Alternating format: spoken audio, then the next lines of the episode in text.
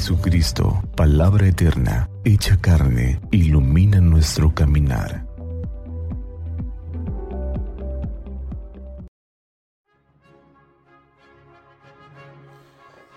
Miércoles 19 de mayo del 2021 escuchamos el Evangelio de San Juan en el capítulo 17, versículos del 11 al 19.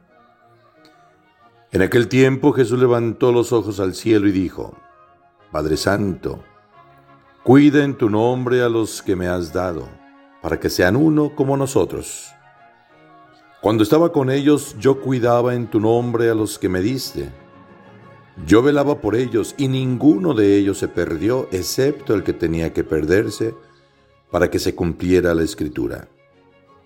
Pero ahora voy a ti y mientras estoy aún en el mundo, digo estas cosas para que mi gozo llegue a su plenitud en ellos.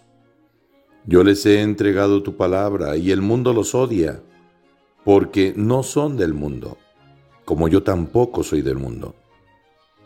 No te pido que los saques del mundo, sino que los libres del mal. Ellos no son del mundo, como tampoco yo soy del mundo. Santifícalos en la verdad tu palabra es la verdad. Así como tú me enviaste al mundo, así los envío yo también al mundo. Yo me santifico a mí mismo por ellos, para que también ellos sean santificados en la verdad. Palabra del Señor. Gloria a ti, Señor Jesús.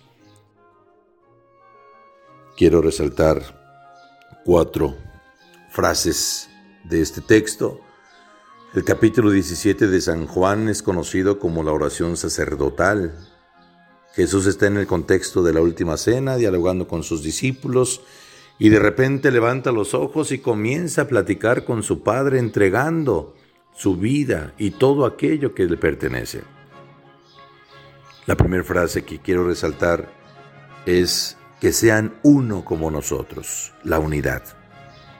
La unidad no exige uniformidad. Cuando Jesús llama a sus doce discípulos, nos damos cuenta que cada uno de ellos es distinto.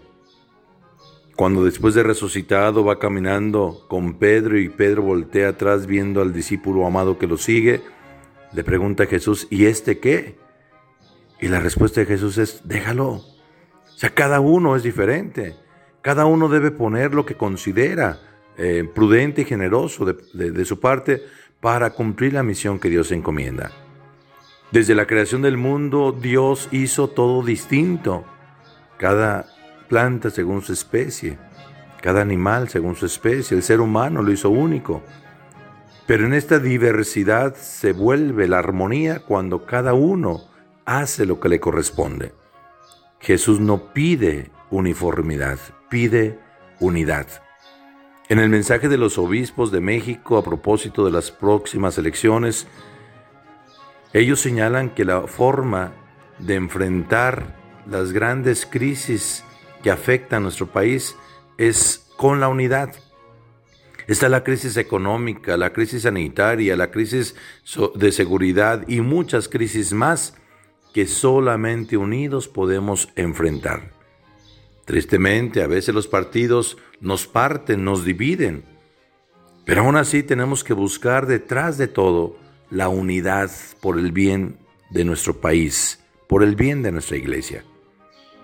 La otra frase que resalta el Evangelio, el mundo los odia porque no son del mundo.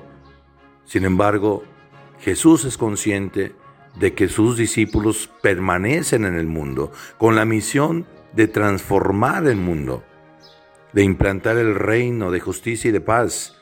Esa es la tarea de la iglesia que como fermento vaya eh, llenando toda la masa del mundo y transformándola con los valores del reino.